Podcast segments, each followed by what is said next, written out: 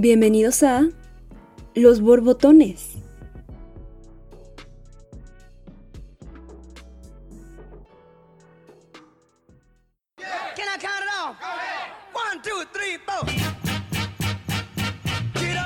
¿Qué tal? Buenas noches, buenos días, buenas tardes, sea la hora que sea. Sean bienvenidas y bienvenidos a una emisión más de Los Borbotones. Me siento muy feliz de estar una vez más con mis amigos Mayumi Suzuki. Un aplauso para ella.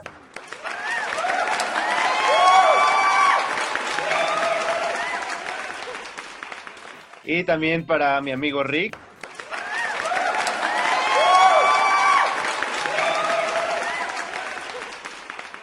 Estamos muy contentos, muy emocionados porque tenemos una nueva película. ¿De qué película se trata? Se trata de Oz o Nosotros, traducido al español, del director Jordan Peele, director que últimamente se ha estado especializando en terror. Quizá algunos lo conozcan o lo recuerden por Get Out, eh, película del 2018. Bueno, en este caso es Oz, película del 2019 que fue nominada a Mejor Película, que ganó... Mentira, la estoy confundiendo con Get Out. Get Out ganó Mejor eh, Guión. En esta película, nuestra protagonista, en este caso Lupita Nyong'o, actriz de origen mexicano, junto con keniano, de padres kenianos, nacida en la Ciudad de México, que por cierto habla perfectamente español porque estudió en Tasco, Guerrero Bueno, no sabía que había nacido aquí, güey. de padres kenianos refugiados políticos en México del 83, si no me equivoco. Su papá tenía un puesto en, en- en el gobierno keniano y pues ya, total que la morra nació aquí y la tradición de, de los padres era nombrar a la, a- al hijo o hija, en este caso, con el nombre de algún eh, acontecimiento histórico, de algo importante que hubiera sucedido. Entonces, a manera como de agradecimiento a nuestro país, pues por la Virgen de Guadalupe, ¿no? se llama Lupita Nyong'o. Y yo pensé que era como Guadalupe, pero de cariño era como Lupita, y no, o sea, en el acta de nacimiento se dice como Lupita Nyong'o. Entonces, eso, O sea, eso me pareció muy interesante, ¿no? Guadalupe. Sí, Guadalupe Nyong'o. Pero bueno, la película, ¿de qué va más o menos? Seguimos con lo de terror. Es una película que trata acerca de una familia, en este caso nuestra protagonista de niña sufre un trauma donde encuentra a un doble, a un doble suyo en una casa de espejos en Santa Cruz, en California. Posteriormente, pasados los años, decide ir con su familia. Bueno, creo que más que decide, la obligan a ir a- al mismo lugar con su familia, eh, ya con dos hijos y con su esposo, únicamente para darse cuenta que el trauma no desapareció, que revivió el trauma y están a punto de abrirse las, las viejas heridas. Eso es más o menos a priori lo que trata la película. Sus primeras impresiones, amigos. Pues estoy muy impactada con la película porque los primeros, literalmente sin exagerar, 40 minutos, yo dije, pero ¿por qué estamos viendo esta película si es como como lo clásico en cuanto a películas de terror, ¿no? O sea, como que no hay nada como especial, más allá de el- por qué está el conejo, ¿no? Entonces, este, me sorprendió muchísimo como el, como de, de un momento a otro dices, ah, esta película es muy especial por esto. Y si la buscas, o sea, como en internet, hay unos elementos que la, que a la película la linkean directamente con un evento de la historia de los Estados Unidos. Y entonces es muy, es como interesante, ¿no? Ver cómo ese, ese vínculo y ver cómo transforman un poco la, la historia de algo como común a algo que pues nunca se había visto, bueno, nunca había visto yo, ¿no? Una grata sorpresa. Este, sí, este, es la segunda vez que la veo. Ya la primera vez no había captado el pedo. Les estaba diciendo antes en backstage a mis colegas que no había captado el pedo de que había cambiado la niña, güey. O sea, yo creo que me quedé dormido esa vez, no sé. Y fue como, ¿qué? O sea, pensé que la chava había traicionado a todos, güey, al final. Pero, pero ya después la vi. Y sí, güey, es- ¿sabes qué hace muy bien Jordan Peele, güey? el usar como estas críticas, bueno, no críticas, más bien el usar estos temores modernos que hay todavía en, en la sociedad americana, en, en- en particular con las comunidades negras afroamericanas, que siguen teniendo este miedo al racismo, que siguen teniendo como este pedo de, pues sí, de temor a, hacia que un vecino suyo se, se ponga loco y saque una escopeta o un pedo así. Entonces eso es lo que me gusta de Jordan Peele, que mete bien como estos terrores todavía un poco contemporáneos a sus cintas. A tanto a Get Out como a Oz. Eh, sí, en efecto, los dos hacen comentarios eh, muy atinados. Primero con Mayumi, sí, la película está atascada de referencias, o sea, referencias por todos lados como ya mencionas, eh, los sucesos históricos que ahorita vamos a estar como desglosando, también eh, atascado de cultura pop, también la película es algo que se agradece, ¿no? Porque para los que lo entienden, qué chido, ¿no? Porque te sientes identificado y también para los que no, saber como algo de historia, ¿no? Eso es algo que se agradece en este tipo de cintas. Eh, ahora con lo de Ricardo y Jordan Peele, sí, la verdad, un director que, pues, que hasta cierto punto causó revuelo por sus declaraciones, sobre todo por el hecho de no querer hacer un cine de terror convencional, ¿no? Y, y lo vemos plasmado en el hecho de que la familia es afrodescendiente, ¿no? O sea, son completamente una familia afroamericana, algo que al menos yo no había tenido eh, el gusto de ver en una película de terror y creo que por ahí comienza todo, ¿no? Él, él mismo ha declarado el hecho de que no, no planea en un futuro crear una película que esté estelarizada por eh, un, eh, un personaje blanco. Entonces eso, Ah, nos da, eso nos da una idea, pues, en primera del orgulloso que se siente como de, de De ser ser negro. lo que es, y en segunda el hecho de querer cambiar un dogma, ¿no? Pero recordemos que las nuevas tendencias son el dogma del mañana, ¿no? Pero, eh, en fin. Bien dicho. eh, ¿Eres, ¿Eres la nueva pluma mexicana, acaso? Este, que justamente, ¿no? O sea, en, en vez de en vez de poner el primer muerto o la primera víctima que sea el, el- afroamericano, güey, pues ya está dándole este rol, bueno, este giro de tuerca a las, justamente a los papeles estelares. Y es bueno, güey, porque creo que ya tenemos que quitarnos como este miedo, bueno, este tipo de, de clichés, ¿no? Aparte siempre ver como películas de terror estelarizadas por blancos, güey, luego no es muy buena película que digamos, no sé si sea por el guion o por la actuación de ellos, etcétera, pero sí como este, este cambio de, pues sí, de paradigma, no sé si se pueda considerar. Sí, sí, Y- claro, ¿no? Es lo, es lo importante de, pues, de hacer como eh, nuevo cine, por así decirlo, ¿no? Aparte, algo que también me agrada de la película, no sé a ustedes, es el hecho de que por ahí también eh, tiene buenos tintes de, de comedia, ¿no? No te hace como una película eh, de terror tan cansada, como tan, tan básica. Pues por ahí de repente está bueno reírse, ¿no? Con situaciones, güey, que pueden ser reales. Eh, el hecho cuando, cuando Alexa eh, fue- eh, comienza a tocar Fuck the Police. Eh, güey, puede ser algo que en, en real- Buenísima. en realidad suceda, ¿no? Puede ser que una de esas eh, le dices algo a Alexa y entiende pues, otra madre, güey. O igual me, me gusta mucho cuando el esposo hace como la referencia a mi pobre angelito. Güey, también sería una estupidez que alguien podría decir en una situación así. Entonces, es una película que siento que, que- que tiene tintes muy realistas a pesar de que es una historia completamente de ficción. Esa parte justamente del pobre angelito y, y que los niños ya no ubiquen esta, esta movie, hasta te, te hace, te hace sentirte más viejo aún, güey.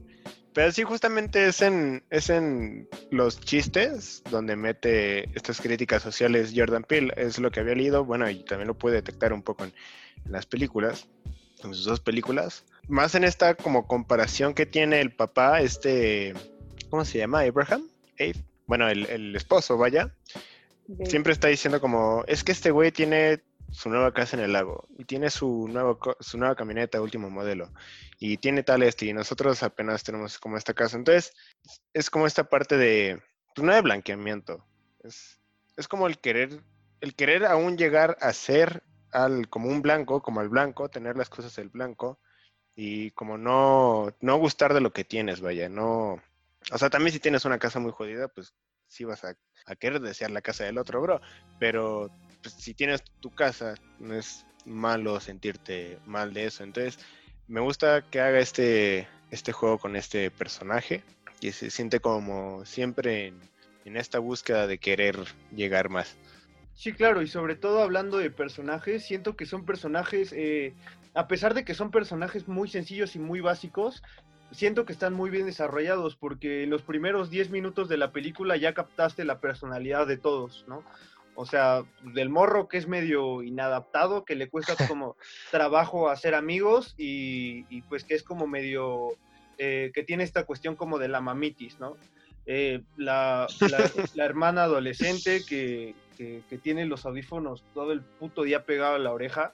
Como buen Eh, adolescente. Sí, exacto, como, como, como buen adolescente, ¿no? El papá que de repente intenta hacerse un poco el, el cagado, el que- sí, exacto, el que es como tu amigo, ¿no? El que te dice como... Es- eh, ya es un ñor, ya es definitivamente un, un chavorruco, un ñor, como le diríamos aquí. Y sí, es, me gusta la, la empatía que se hacen con los personajes. Ahora, Mayumi nos hablaba de un acontecimiento. ¿Por qué no nos platicas cuál fue el que tú notaste, Mayumi? Ok, este, sí, es una, es una escena al principio de la película en donde aparece en la televisión un, un anuncio, o sea, como un comercial que está haciendo referencia a, a un evento que se llamó Hands Across America.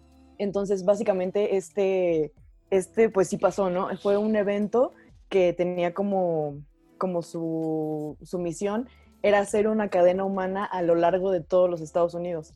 Entonces estaba como reclutando gente para que se pusieran a agarrarse de las manos unos 15 minutos como un acto muy simbólico, ¿no?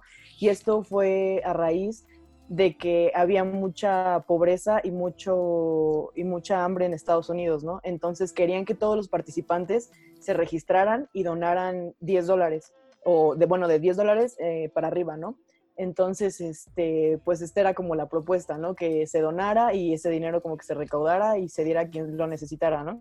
Y además de esto, había- estaban pasando como muchas cosas en la cultura americana, ¿no? Por ejemplo, estaba, también fue en el tiempo en el que pasó lo de Michael Jackson con We Are the World, que es como un, es, sí, es como algo muy, muy, importante, pero vamos a decir que es icónico, porque fue como la primera colaboración entre muchos, muchos músicos de gran calibre, ¿no? Entonces estaban pasando como todos estos movimientos de, de unión, ¿no? Y sobre todo como de un poquito de nacionalismo americano. Entonces va como por la misma línea y la misma como... es- Esto de la canción de Michael Jackson fue un año antes. Entonces seguían como por la misma línea y en la línea que iban a, a armar de gente, también iban a meter famosos. Entonces les estaban como metiendo muchos incentivos, ¿no? Y pues nada más era eso, como era algo que era para recaudar fondos, pero también era como muy, muy un acto muy simbólico, ¿no? Entonces se llevó a cabo, sí se hizo una línea, pero no, no había, había huecos. Entonces esos huecos los tuvieron que llenar con animales, con ropa, con cosas. Y este, pero al final pues se logró, ¿no? Lo que no lograron fue recaudar el- el- la cantidad que querían, ¿no? Eso sí no se logró. Pero este, justamente la película está haciendo como una analogía con este hecho, ah, sobre todo en las escenas finales, ¿no? Que se ve como, o sea, se ve como la, se ve como una... Pues la cadena humana, ¿no? Pero con la ellos. cadena humana, pero como desde arriba, ¿no?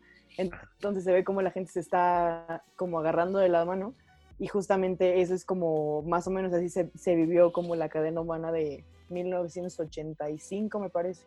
Sí, exactamente, sí, justamente eso que mencionas. Y sí, tristemente no se llegó a la meta, de hecho únicamente juntaron 13 millones, me parece, o sea, gastaron más de lo, Más, de lo que juntaron, ¿no? Pero eh, marca un parteaguas como en la historia norteamericana.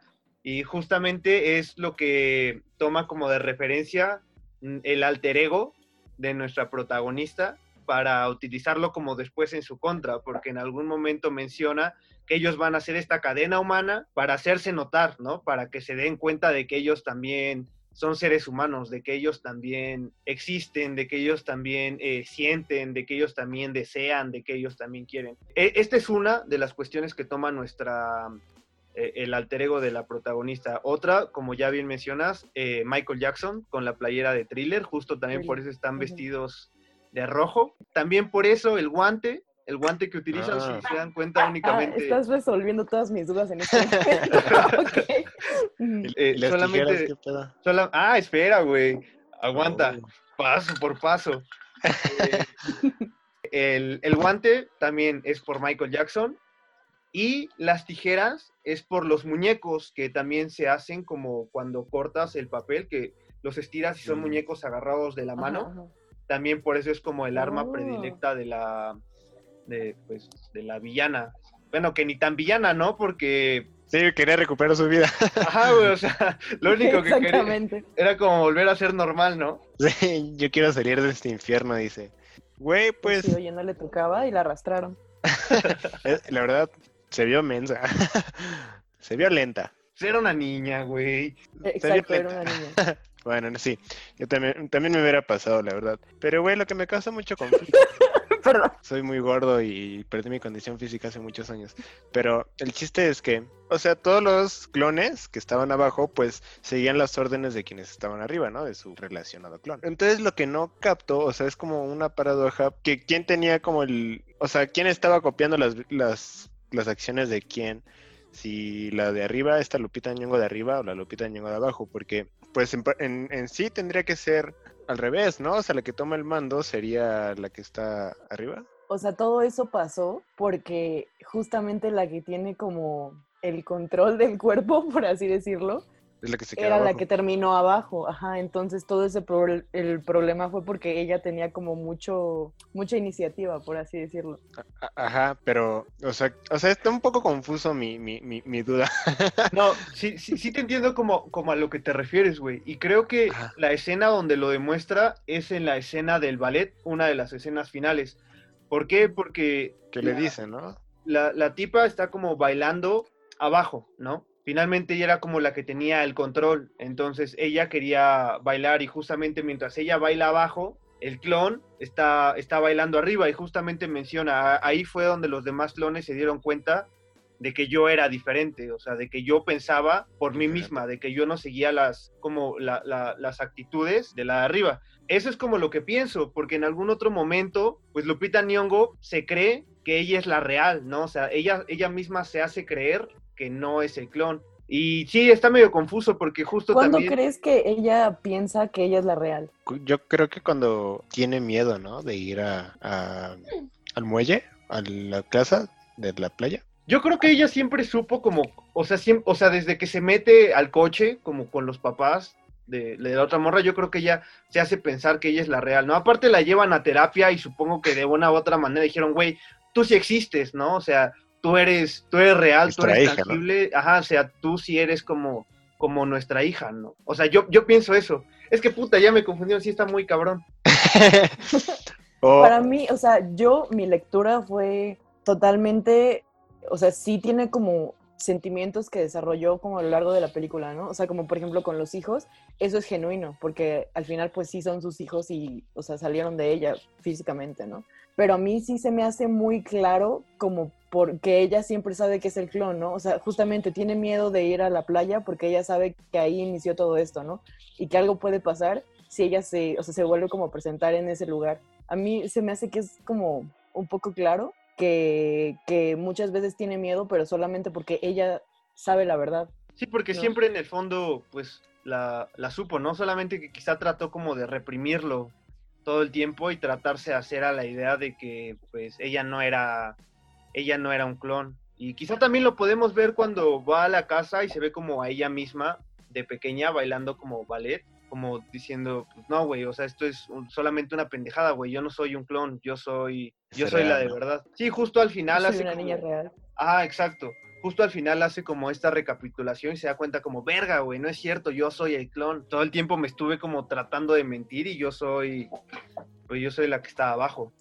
o sea, el morro creo que claramente sí lo descubre porque es cuando estaba allá abajo, güey. Ajá. Entonces, qué loco, güey, que ya no puedes ver a tu mamá como antes, güey. ¿O sí? O sea, al final engañó a mi verdadera madre, güey, para salirse de un mundo de pues, muy feo, para no decir mayores palabras. O bueno, ¿qué dices tú, güey? O sea, ¿qué dirán ustedes? Pero pues es que, es que no es su verdadera, eh, o sea, sí es su verdadera madre, Sí, güey. es su verdadera madre, exacto. Ajá, o sea, sí es su verdadera choquea, madre, güey. Como que sí te da como, como que te impresiona, ¿no? Pero al final sí dices, bueno, pero, o sea, toda mi vida yo le he conocido a ella. O sea, no es como una persona normal, no tuvo como, como esos primeros años de su vida en este mundo terrenal, pero al final sí dices, bueno, pero pues sí es mi mamá. O sea, yo Pues- nunca- no me la cambiaron a la mitad de mi existencia, o sea, siempre fue la misma. O sea, lo que sí te queda claro es que tu mamá es una vara muy, muy cabrona y cualquier momento te pueden intercambiar, ¿no? Pero sí, yo creo que se queda con una buena lección. Bueno, yo creo que con una buena lección el niño de pues, mi mamá se rifó, cabrón. Sí, güey, sí, porque la neta su jefa, eh, pues su jefa se podría decir que inclusive salva, salva el mundo, güey, porque la cabecilla, la, la, la mera chingona, era como a la que mata, porque ella era como la, la que los dirigía y era la que llevaba como la batuta. Entonces, una vez que cae la cabeza de cualquier institución, pues todo lo demás se va a ir a la chingada. Entonces, podríamos decir que en cierta, de cierta manera, su mamá salvó al mundo. Pero, güey, entonces también la otra cosa es si nadie más tenía libre albedrío más que, más que Lupita Nyong'o, es que se me olvidó el nombre del personaje, más que Lupita Nyong'o, ¿cómo es que los demás se liberaron del control relacionado? O sea, como ese vínculo que estaba ahí intan- intangible, güey. En algún momento de la película, bueno, cuando la cuando Lupita 1 le estrella la cabeza a Lupita Lupita 2 uno. contra la mesa de vidrio, este, le dice que, o sea, más o menos ahí le, no le dice palabras más, palabras menos, no le dice literalmente, pero le da a entender que tienen un vínculo que solamente se puede, o sea, que solamente gana la persona que mata a la otra. Ah, Bueno, yo eso fue como lo que entendí, que para tener como más libertad tendrías que matar a- al al igual a ti. Pero también está medio raro porque qué Ah, pasa pero con la gente que, ¿Cómo puedes que tener así? no mató a su igual. No, aparte, ¿cómo puedes tener esa libertad de matar a alguien? O sea, ¿cómo puedes matar al que tiene el control cuando tú estás controlado? Pues es que yo creo que jamás ya entendí. Es que yo creo que jamás pierden el control como tal, ¿no? Porque se deja ver en la escena donde el niño está en el closet, porque justo el clon copia los movimientos del niño en el closet. Entonces, de una u otra manera, siguen como muy ligados, güey. Yo concuerdo con Mayumi, quizá una vez asesinando al real, tú ya no tienes como de quién seguir como las, Las órdenes, órdenes, sí, ¿no? claro. Y creando alguna teoría, pues yo creo que Adelai se llama la, la protagonista, como el alter ego de, de Adelai, fue la que les dijo, güeyes, pues no hagan caso, ¿no? Como rebélense contra... No los escuchen. Sí, exacto, no los escuchen, rebélense contra... 40 años para... para rebelarse contra el sistema. sí, güey. Aparte también ahora imagínate, eh, esta morra no podía hablar con nadie, güey. Por eso yo creo que habla como habla, porque los demás gritan. Ajá. No, es que se- Sí, según... exactamente. Eso, es- eso se me hace súper interesante. No sé por qué siempre me llama muchísimo la atención cuando meten como algo de lenguaje. Y justo está muy interesante porque obviamente ella viene de un mundo en donde todo el mundo, o sea, si no te habla a ti, lo escuchas, ¿no? Entonces creces con eso porque aprendimos que la primera manera en la que una persona aprende a hablar es por medio de la imitación. Entonces, este, pues los primeros años sí tuvo eso pero luego se lo quitaron. Entonces, por eso ella es como la única que sabe hablar y lo sabe hacer nada más como a medias. Y por eso después tuvo que ir a terapia la Lupita 2, porque que ella no realmente no sabía hablar, no es porque tuviera un trauma muy fuerte, ¿no? Que también suele pasar, que es totalmente como lógico en esa parte, ¿no? Pero realmente es que era otra que no tenía como esa habilidad de hablar. Sí, Según sí, yo, Lupita 1, pues no habla muy bien por porque le aplastó la garganta a la otra. O sea, Lupita 2, recordemos que le aplastó su gargantita a muy corta edad.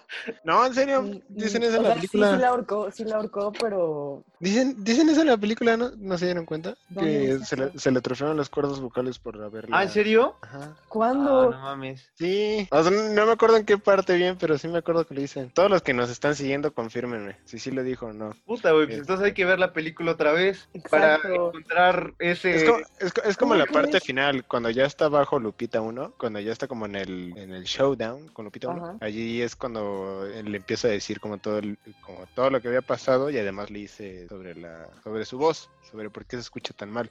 Y es porque la, la estranguló ese día. Ah, no mames. ¿A poco? No juegues, la tengo que volver a ver. Sí, Sí, sí, por dos. Entonces sí se me fue, ¿eh? No, pero lo que sí está cañón es que Lupita, Lupita Nyong'o sí actúa así su voz. O sea, sí modificó de tal modo su voz para que en unas palabras se escuchara como más fuerte y en otras se escuchara como si le estuvieran oprimiendo. Lupita Nyong'o, eres una chingona. Si algún día nos escuchas. Sí, bien cabrón. Este, muy, muy... Pues muy de la Ciudad de México tenía que ser, ¿no, güey? Digo, Claro, güey. Digo. Digo. raza de bronce, güey. Fíjate, ya, des- ya destruiste todo, o sea, nosotros nos estábamos aventando ya una teoría Ajá. sobre el lenguaje y la cuestión Sí, cognoscitiva. bien cañón. Ahora sí quedé, ¿eh? Y, y nada más era porque la morra le aplastó sus cuerditas. ¿Ven? Por eso no se crean todas las teorías que hay en internet, amigos. ¿Cuáles así- teorías? A mí me suena puede- totalmente lógico lo que te acabo de decir. No, bueno, o sea, por eso es una teoría, vaya, ¿no? O sea, sí está fundamentada, pero Pero no es a veces es pura, es pura de braya de los autores.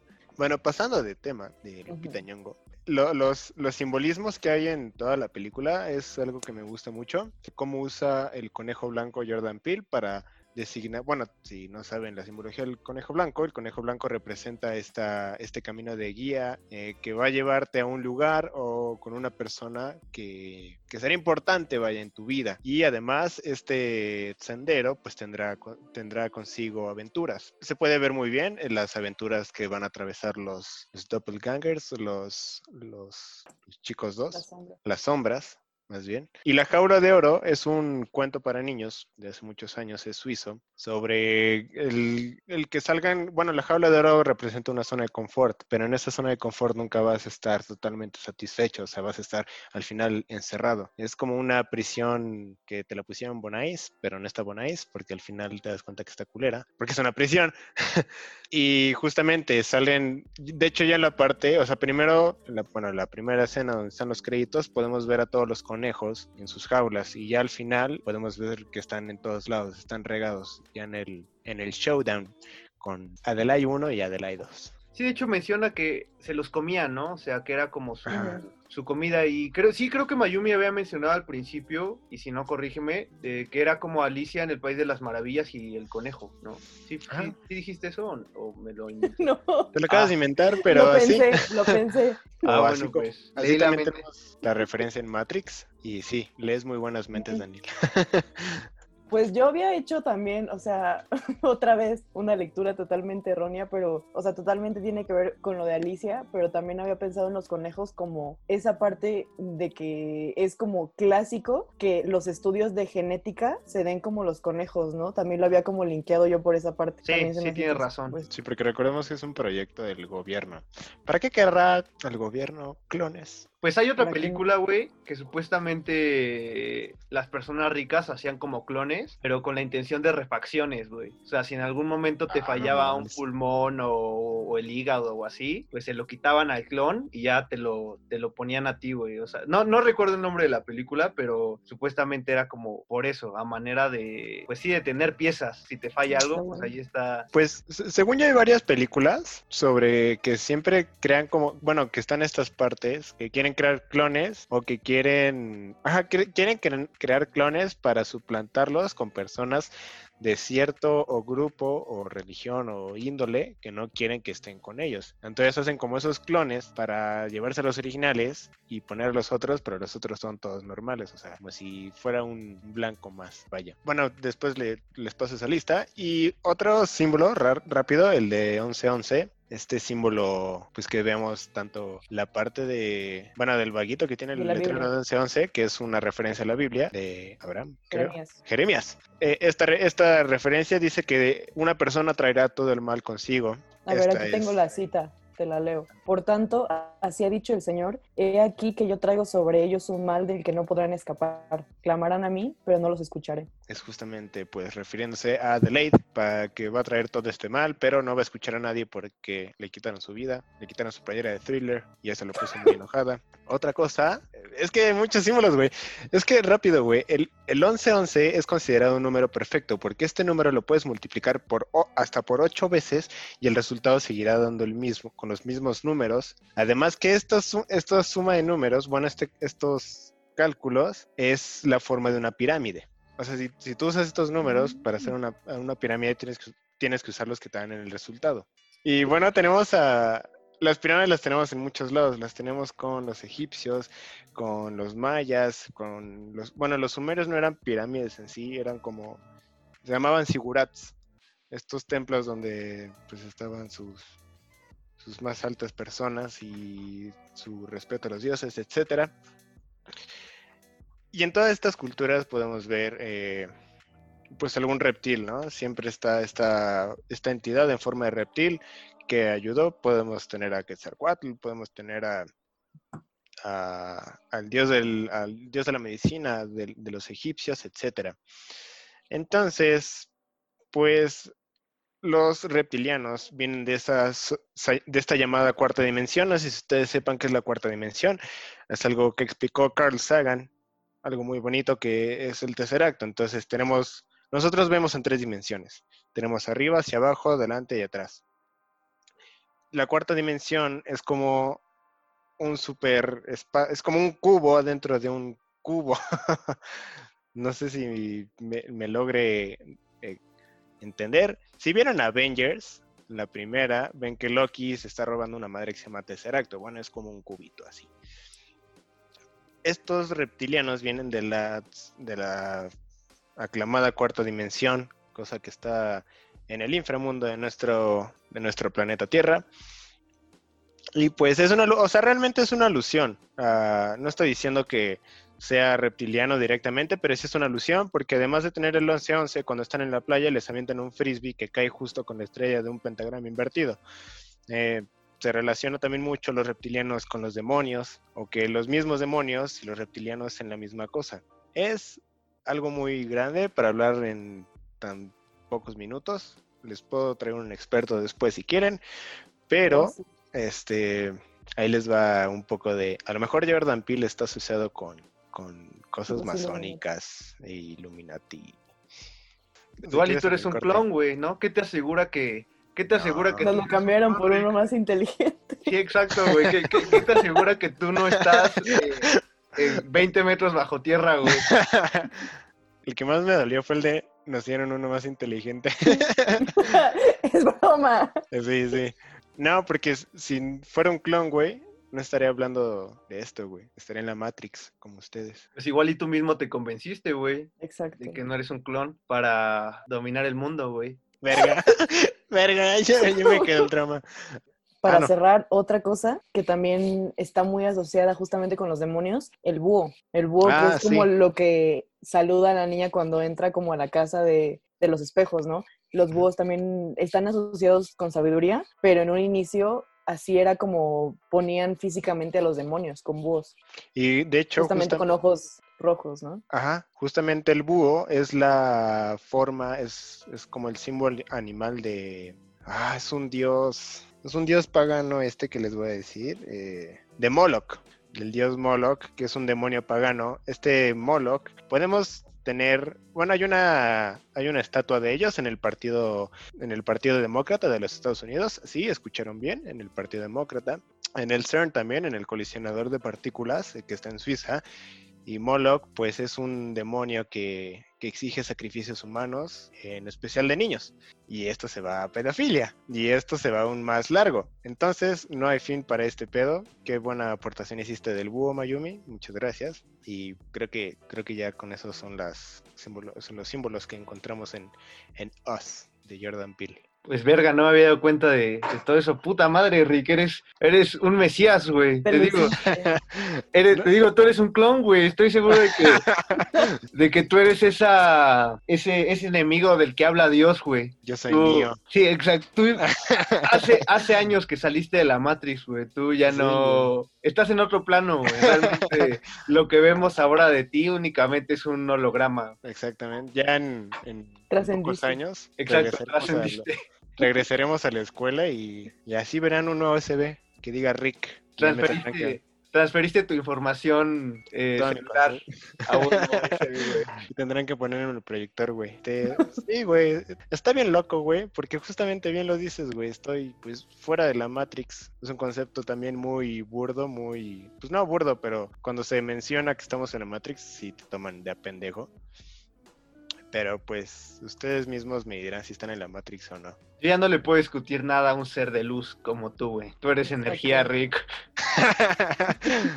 Pronto me elevaré a los cielos. Nada, no es cierto. Esperamos que les haya gustado esta bonita sección de review y análisis. La verdad es que gran, gran película, pero ¿por qué no nos dices de quién vamos a escuchar canción esta vez? ¿De quién será la, la rola de este día?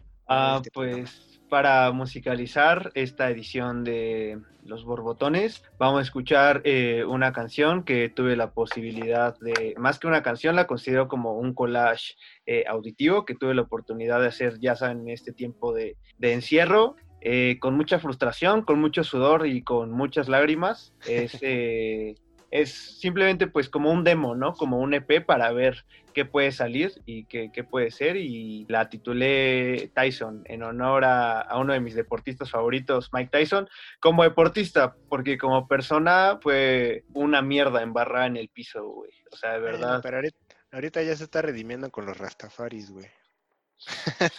Pues, pues sí, ahorita se hizo como un abuelito más bonachón, como ya un, un Santa Claus de la hierba o algo así. Pero pues no lo, no lo exime de su, de su pasado tan turbio.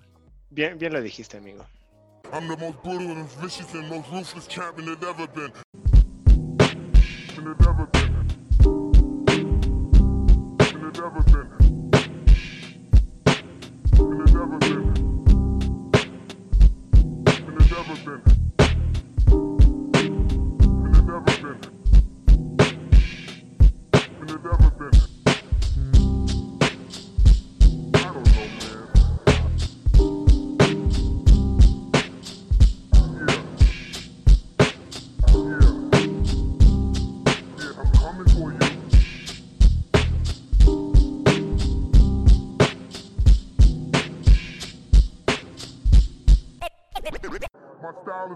My defense is impregnable, and I'm just ferocious. I want your heart, I want to eat his children. Praise be to Allah.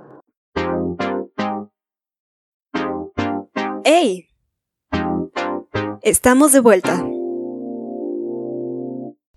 Eh, bueno, llegamos a la sección favorita del programa. Ahora vamos a leer unas cuantas notas relacionadas a la película. Y ¿por qué no empezamos contigo, Mayumi? Haznos el honor, por favor. Uf, ok. Pues hay una escena en la película en la que nos muestran cómo es que el Lupita 2, Lupita del, del... No, no es cierto, la Lupita que, que no le tocaba ser del subsuelo, pero terminó siendo del subsuelo, cómo los, los puso a todos a que siguieran como un régimen, ¿no? Entonces menciona que, por ejemplo, que todo tenía que ser perfecto, todo tenía que ser igual, y muestra la parte de las camas, ¿no? Entonces son unas literas en las que tiene como una, una ropa ahí como bien doblada y todo. Y esa escena me recordó muchísimo a este fenómeno que se llamó eh, Heaven's Gate. No sé si hayan escuchado de eso. Un poquito, un poquito nada Bueno, pues voy a hacer un poquito un recuento de todo esto. Esto fue en 1997, entonces fue hace más o menos 24 años, bueno, 23, a punto de cumplir 24. Eh, Pues encontraron los cuerpos de 38, per- 39 personas, 21, 21 mujeres y 18 hombres que se habían suicidado en una casa que estaba, bueno, era una mansión que estaba muy cerca, está muy cerca de San Diego. Entonces es, alguien llamó a la policía y dijo cómo pasó esto y entonces fue, fue la policía a investigar qué, qué es lo que había pasado y encontraron que la mansión estaba repleta de camas. Entonces en cada una de las camas había una persona que estaba acostada y este tenía un, un tracksuit como un, como un conjunto deportivo por así decirlo, unos tenis Nike negros y encima de ellos tenían una como una, una telita morada, ¿no? O sea, como un triángulo, no es cierto, no era un triángulo, como un cuadrado arriba de su cuerpo, ¿no? Y tenían una bolsa en la cabeza. Pues resulta que estas 39 personas eran parte de un culto que la persona que lo lideraba, pues básicamente les dijo que el, el término que él, él utilizaba era que la tierra la iban a reciclar. Entonces dijo, vamos a, va a pasar esto, yo soy Jesucristo, esta es mi segunda venida, entonces yo, yo les vengo a ofrecer como la salvación, vamos a, a vivir juntos, vamos a armar todo esto. Y este... Y pues vamos a vivir así. Entonces, de la manera que esto termina, es justamente en el suicidio uno de los más numerosos y notorios de la historia de, la historia de Estados Unidos, ¿no? Entonces, es algo que llama mucho la atención porque incluso si hoy buscas en internet Heaven's Gate, te va a salir la página original que pusieron estos cuates. La página sigue funcionando, dos personas que viven creo que en Arizona la siguen como manteniendo. Todos los como los cursos, por así decir, como de introducción a, al- a todo este a, a todo este como razonamiento de cómo la vida y todo esto, están en internet, están completos y es muy interesante porque dicen que la persona que los lideraba era una persona muy muy interesante. He escuchado testimonios hasta de gente que dice que a ellos los citaban para lo que hacían era como daban volantes, ¿no? Esta es una secta que empezó en, en los 70s. Entonces, en- desde los 70s hasta finales de los 90s es que esto estaba como pasando y obviamente esta persona daba muchas conferencias. Esta persona se llama, bueno, se llamaba Marshall Applewhite y él se llama, él, bueno, como como su apodo fue Du, y entonces muchas personas decían que cuando lo iban a ver hablar, que flotaba. Entonces tenía como una capacidad impresionante de manipular a la gente, ¿no? Era una de esas personas como súper místicas y de hecho, pues, o sea, pueden juzgarlo por ustedes mismos, ¿no? Ahí en internet, en YouTube, están todos, todos sus videos. Hay también una, una, como un video final, por así decirlo, de todas las personas que se suicidaron el mismo día y, este, y ellos, pues, se ven muy felices, ¿no? Ellos dicen, no, pues, o sea, yo estoy dejando mi cuerpo como terrenal para trascender algo mejor, entonces dejo aquí mi cuerpo, pero mi alma va a estar bien, porque lo que pensaban es que ellos se iban a suicidar y entonces una nave iba a pasar por sus almas. Y pues ellos decidieron cómo hacer ese día el suicidio porque vieron pasar a un cometa que se llamaba Hale Bob y entonces esto sí es real, sí pasó el cometa. Lo vieron y dijeron, ahí está la nave, vamos a suicidarnos.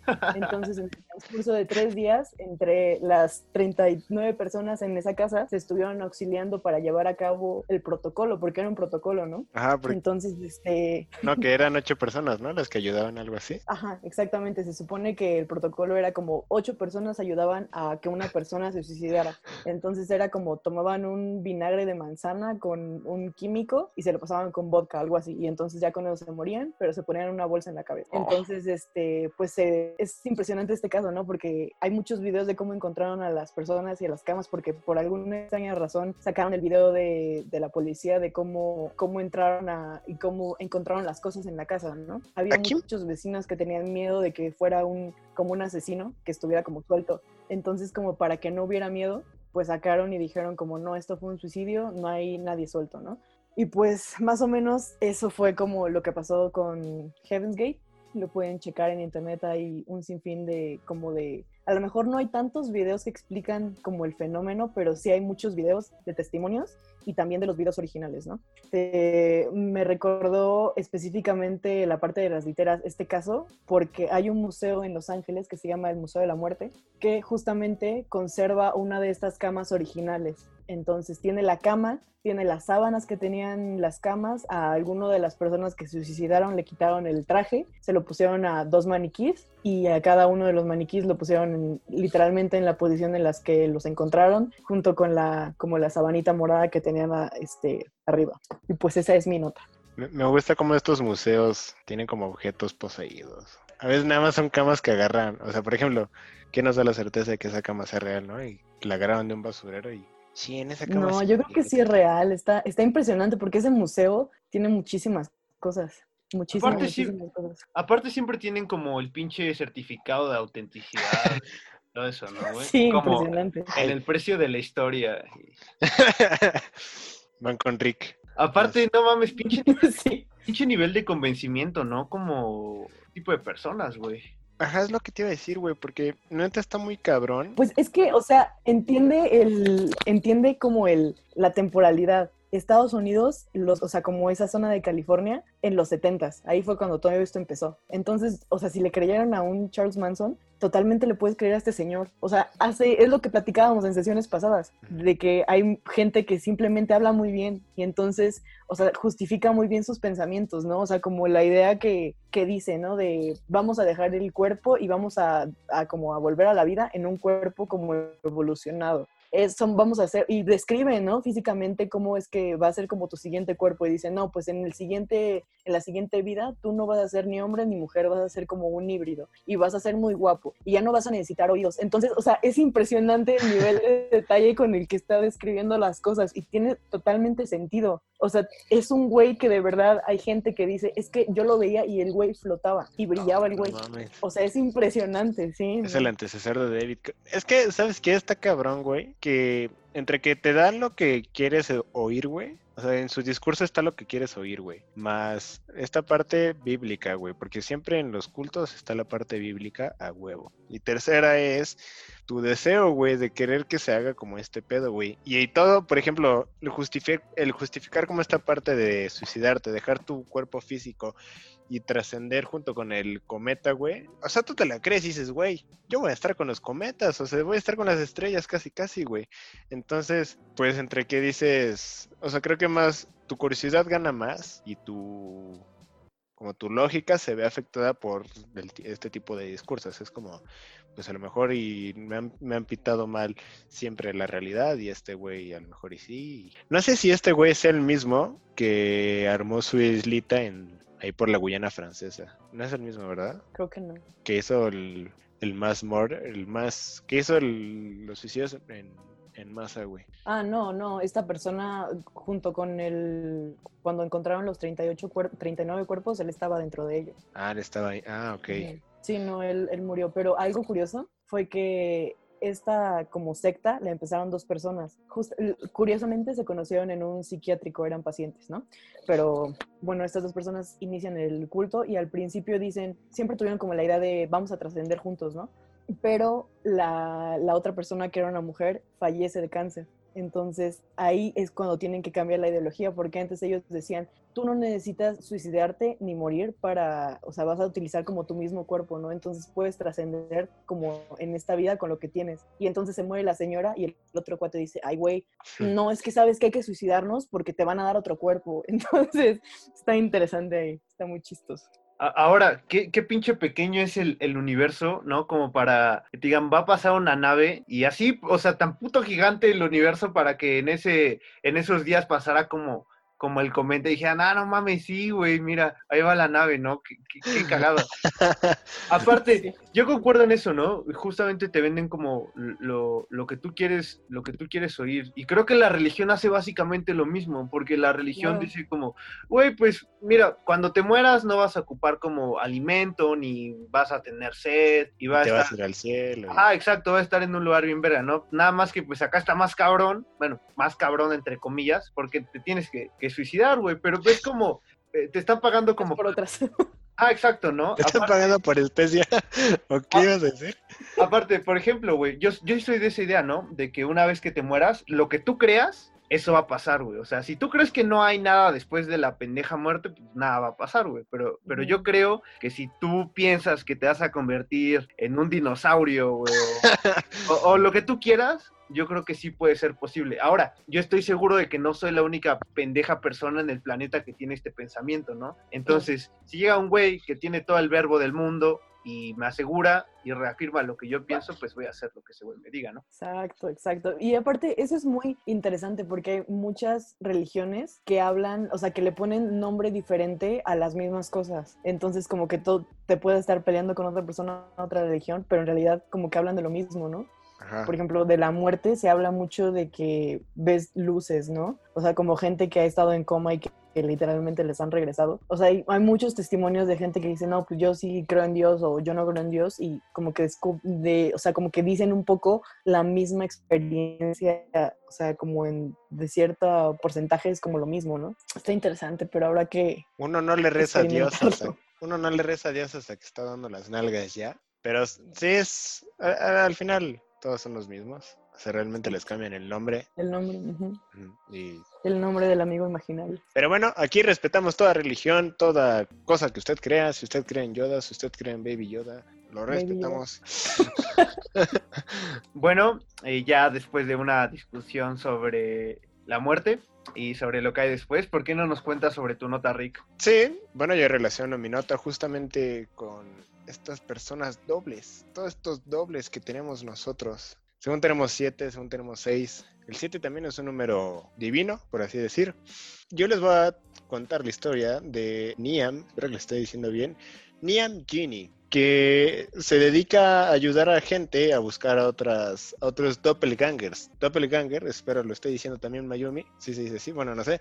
Este, los doppelgangers son estas personas idénticas que tenemos todos nosotros, estos dobles, estas sombras, así como lo plantea Jordan Peele en su película. Y bueno, básicamente se dedica a esta persona a ayudar a, a encontrar a gente, a sus doppelgangers, con una aplicación que se llama twinstrangers.com. Con esta aplicación, pues nada más subes tu fotito y ya eh, ves con cuántos posibles match, eh, así como Tinder, cuántos posibles match puedes hacer con, con tu foto. Está interesante. eh, Me gustaría, me gustaría conocer sus experiencias, si han, si han llegado a encontrarse a alguien muy parecido a ustedes, o si han tenido como ese vistazo de, ay, esa persona se parece mucho a mí o, o algo. de una chava que llegó como mitad del año y luego se luego desapareció. Entonces decían que me parecía a ella, pero yo en realidad, o sea, creo que me costaría como ver que me parezco a alguien. O sea, no sé, yo siento que es de, o sea, que no es tan fácil que yo diga, ah, sí, me parezco a esa persona. O sea, como que, no sé, creo que no es Te fácil cuesta como... más trabajo.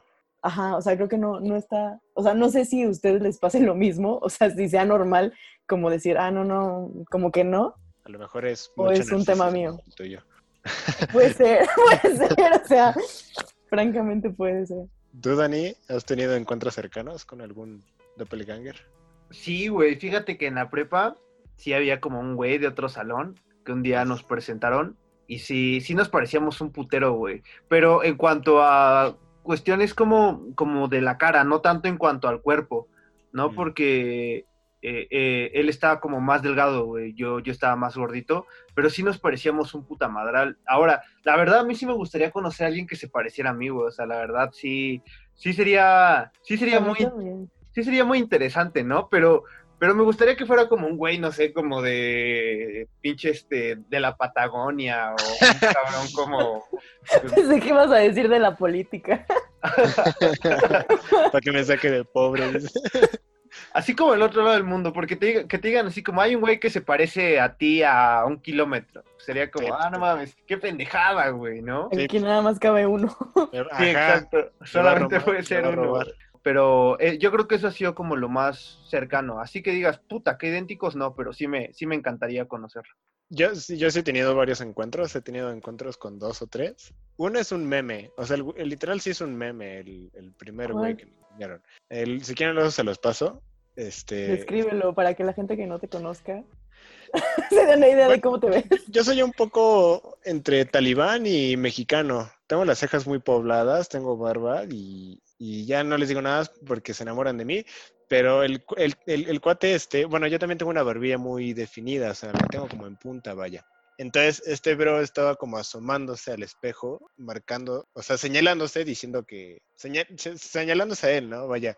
Y el meme decía, ¿Por qué eres así? Ajá, entre, no, no, no, decía, este, tú no la dejas, tú no la dejas, a ti no te dejaron en visto, tú la dejaste sin palabras, un pedo así, ¿no? Y el güey está súper, estaba como, estaba como muy enfático en el señalamiento, y ya cuando me enseñaron, pues sí se parecía mucho a mí, o sea, literal, soy yo en meme. Otro es de un güey que da eh, tutoriales en YouTube de, de matemáticas y física. Julio, profe. No, ojalá, ojalá fuera pero no. Este, Julio, profe. No, es, es un chavito como de, ¿qué te gusta? 16, 17 años. Y también se parece un chingo a mí. Eso me lo enseñó un amigo. Mi, mi amigo que habla un chingo de reptilianos y que me enseña todo este pedo, es el que me dijo, güey, tienes un doble en, en YouTube que explica física y matemática. Yo como, ah, no mames, qué chido. Y tengo otro que ese me lo encontró en la calle. O sea, ese, ese sí fue un poco más en la calle. Y estuvo muy loco este porque este güey hasta tenía como, teníamos como el mismo estilo de ropas y como el tipo de movimientos de manos y todo este pedo. Lo teníamos muy parecidos, como muy marcados. Ese fue el que más miedo me dio, yo creo. Pero, pero sí, sí tengo mi larga lista de, de doppelgangers encontrados ya. Pero sí, al final esta chica, esta, como les dije, esta Karen o Kate o, o Nate, ha encontrado, bueno, ella, ella ya encontró a, a dos personas iguales a ella y ha tenido más clientes que están satisfechos con su trabajo y ya, es mi nota. Verga, güey. Pues está bueno, pero está raro que eso venda, ¿no? O sea, que tenga como usuarios nada más por curiosidad. O sea, que ni siquiera los vayas a conocer nada Pero es más. que- Es como, ten esta foto, te pareces mucho, podría ser tú. Cosas de primer mundo, güey. O sea, cosas, cosas de país con eh, estabilidad mucho económica y de dinero, güey. O sea, más, más bien ahí lo que la gente, los de primer mundo nada más están viendo ¿En qué gastan Que- su A ver, ¿en qué pendejo gastan? dinero? en qué gastan su Exacto. pendejo dinero. Pero pues sí, pues es que uno sí tiene, yo sí, ten- yo sí, yo sí estaba curioso, o bueno, estaba emocionado cuando me dijeron, güey, me encontré alguien idéntico a ti, yo estaba flipando, güey. Bueno, y ya para cerrar, la última nota que les traigo es sobre clonación. Eh, hace unos meses en Shanghái, unos científicos lograron clonar a unos monos, para ser más específicos, de la especie eh, macacos de cola larga y pues causó mucho revuelo en la comunidad científica por el hecho de, tanto en la comunidad científica como en las asociaciones que se encargan de la protección de, los animales. Primero, la asociación científica se espantaron de que hayan experimentado, eh, en este caso, de la clonación con una especie que se asimila bastante al ser humano, ¿no? Y sobre todo que hayan tenido un resultado positivo, porque los monos pues sobrevivieron, los monos lograron desarrollarse y al día de hoy pues siguen con vida y tienen salud y todo el show, ¿no? Eh, los científicos argumentaron que era con la intención de en un futuro poder curar el cáncer.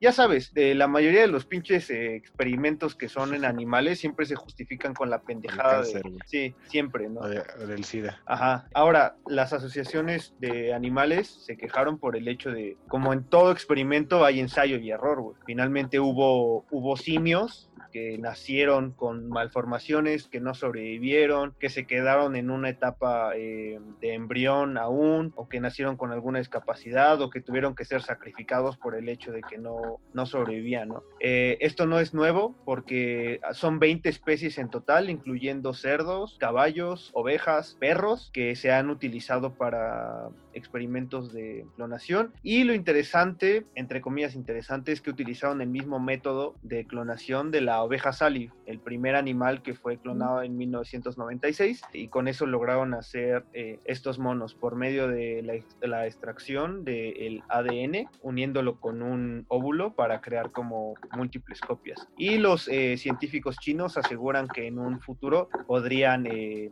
clonarse seres humanos, pero claro, aquí entra otra vez esta disyuntiva de, güey, pues es otra vez el ensayo y el error, ¿no? No dudemos que va a haber, entre comillas, humanos que, que, van a, que van a nacer con alguna discapacidad, ¿no? O que no van a llegar a hacer. Entonces ahí la bioética pues interrumpe todos estos procesos porque a menos que sea seguro y se vaya a utilizar de una manera correcta, lo cual no es para nada probable porque ningún puto experimento del ser humano se utiliza de una manera adecuada, se puede lograr y ojalá que no se logre, ¿no? O, o sea, estaría chido, ¿no? Tener un clon, o sea, estaría...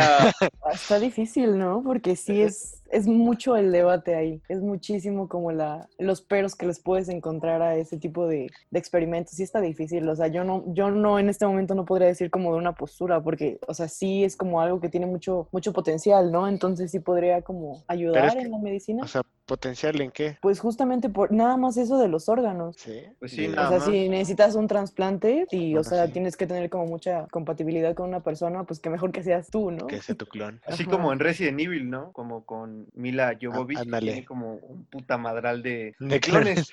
Pero justo ahí está otro ejemplo de que se pasaban de verga porque únicamente las mataban, ¿no? O sea, era como clon tras clon con la intención de crear a- al perfecto, al adecuado. Entonces, Pero pues, güey, es lo mismo. O sea, al final tu clon va a ser para que le estés quitando órganos, güey. No vas a tener muerto. Es que aquí también entra como lo que decía la morra, ¿no? Porque pueden clonar el cuerpo, pero no clonan el alma. Finalmente, Ajá. en dado caso, tendrían un alma propia y tendrían aspiraciones propias y podrían hacer con su vida lo que ellos quieran. Entonces tú ya no tienes, por el hecho de ser un ser vivo y de ser un ser humano, debería haber leyes que delimitaran qué pueden hacer y qué no pueden hacer los clones, pero le estarías quitando sus garantías individuales, porque vuelvo a lo mismo. Está muy y aplicando. Y aparte, ¿qué, qué nos garantiza que no es posible ya que estén clonando, clonando personas? Sí, claro. Que no lo hacen como público. Ajá, ¿cuántas, ¿cuántas cosas? O sea, apenas nos revelaron los todos los archivos de los los, ovnis. ovnis y eso. O sea, todas las cosas que tiene el gobierno estadounidense y de otras potencias. Espero no nos estén espiando. Tienen cosas muy escondidas, claro que sí. Pues del- desde los nazis, ¿no? Los, los nazis también tenían esta idea de, de la Claro. clonación y tenían esta fijación con los gemelos, ¿no? Y, con toda esta cuestión de, de- de los del ADN, de, de esos güeyes ya les interesaba como eh, hacer como a un ser humano perfecto por medio de la, de la clonación. Entonces, eso tiene 80 Sí, bastante años, años. entonces la, la- la medicina y todo eso evoluciona a un paso agigantado y como dicen, no, no tengan la menor duda de que por ahí ya existe un clon de alguien. Güey, aparte, te puede pasar lo de Homero Simpson, güey. Es que, Exacto, te quedas como tonto y hasta que no encuentras el ombligo. Sí, los clones no tenían ombligo. Y tiene no tenían sentido, ¿no? Porque, pues no. sí, pues no, no tienen. No naces. No nacieron, exactamente. Bueno, no nacieron biológicamente. No, o sea, digo, te puede pasar lo de Homero Simpson de que te, de que te quieran robar tu vida tus clones. Yo estaba, estaba leyendo hace poco, antes de empezar el programa, sobre tres situaciones que harías si te encontraras a tu clon. La primera sería creer que tu clon te quiere matar y que te quiere robar tu vida. Cosa que no creo. Bueno, no, más bien que tu doppelganger, perdón. que Pinche, tu pinche, doppelganger. pinche vida bien mísera, güey. Bien de la verga. Sí, güey. Que va, que va a Vas a, querer querer robar. vivir, vas a querer vivir en México. ¡Wow! ¡Qué emoción! Quieres hacer mi tarea, güey. Quieres eh, tratar de sobrevivir. Date, güey. Adelante, te doy, te doy chance, güey. También te paso mis pedos emocionales y existenciales. una, de, una está, pues, robarte tu vida, ¿no? O sea, que justamente tu, tu doppelganger, que le va culero, te quiera robar tu vida, que sí, va- que sí está buena, ¿no? O sea, supongamos que tu vida está chingona, que eres millonario, o sea, bla, bla, bla, quiere tu vida. Esa es una, güey. La segunda es que tú seas el mal. Ah, no, la segunda es que no, nada, o sea, sea friendly, te quiere conocer, quiere ver qué pedo. Y la tercera es que tú te sobreinter... o sea, estés sobreinterpretando tanto, güey, que él es el malo, pero en realidad tú eres el malo, güey, y que tú le quieres robar la vida porque tú tienes la vida miserable, güey. No, pero ¿sabes qué? Ahí está pasa- estás dejando de lado un punto muy importante que es la teoría juego de gemelas, ¿ok? Entonces, ¿Sí? o sea, ¿qué pasa si en realidad eras gemelo y al otro lo mandaron al otro lado del mundo y no sabías? Yo creo que yo pensaría eso. No, aparte es una pendejada, ¿no? Porque, ¿por qué no una podía ser gordita y la otra delgada, güey? O sea, ¿por qué a huevo tenían que tener como la misma complexión? O sea, ser gemelo, güey, pues no significa como, pues, Güey, tener la aparte, misma complexión, ¿o sí? a- aparte, pues, puedes poner de excusa que comiste pastel, güey, o subiste unos kilos en el campamento y ya, güey. Pero sí estaría bueno, ¿no? Como cambiar de... De rol, de vida. Sí, güey, sí, sí estaría como- muy, muy interesante. Ah, estaría de poca madre, güey. Imagínate que ese güey del meme sea el hijo de Salinas Pliego. Quién sabe, güey. Pues a lo mejor tengo una vida chida. Lo, lo voy a contactar a ver si quiere cambiar vidas. Búscalo y lo primero que te va a decir es, tú no te pareces a mí. Ni güey. Ni siquiera sé quién eres. Este, Exacto. Está muy loco todo este pedo de la clonación, los doppelgangers. em, hay unas muy buenas películas sobre este, sobre estas cosas. Pueden ver Enemy, que es con Jake Gyllenhaal. Si les interesa leer algo, pueden leer a Edgar Allan Poe. Se llama William Wilson. Un hombre descubre una, una persona idéntica a él, etcétera, etcétera. Hay muchas cosas. Es un mundo bastante, bastante amplio, ¿no? O sea, el tratar con todo este tema es muy extenso. Pues bueno, espero que les haya gustado este review, espero que les haya gustado las notas. Ya saben, nos estamos escuchando para la próxima semana y mi compañera Mayumi nos va a contar cuál va a ser la película que estaremos revisando dentro de ocho días. Mayumi, Ok, yo creo que para cerrar esta primera oleada de capítulos vamos a cerrar con broche de oro con Tenemos que hablar de Kevin. Con Flash, es Miller. Oh, qué buena película elegiste. Sí, está muy buena. Si ustedes no la han visto, queridos radioescuchas, podcasters, no sé cómo se les diga ahora, se están perdiendo una joya y aquí lo vamos a ver, claro que sí, porque somos los borbotones. Aquí estamos y pues nos estamos escuchando. Muchas gracias a, a mis amigos. Ahí nos vemos.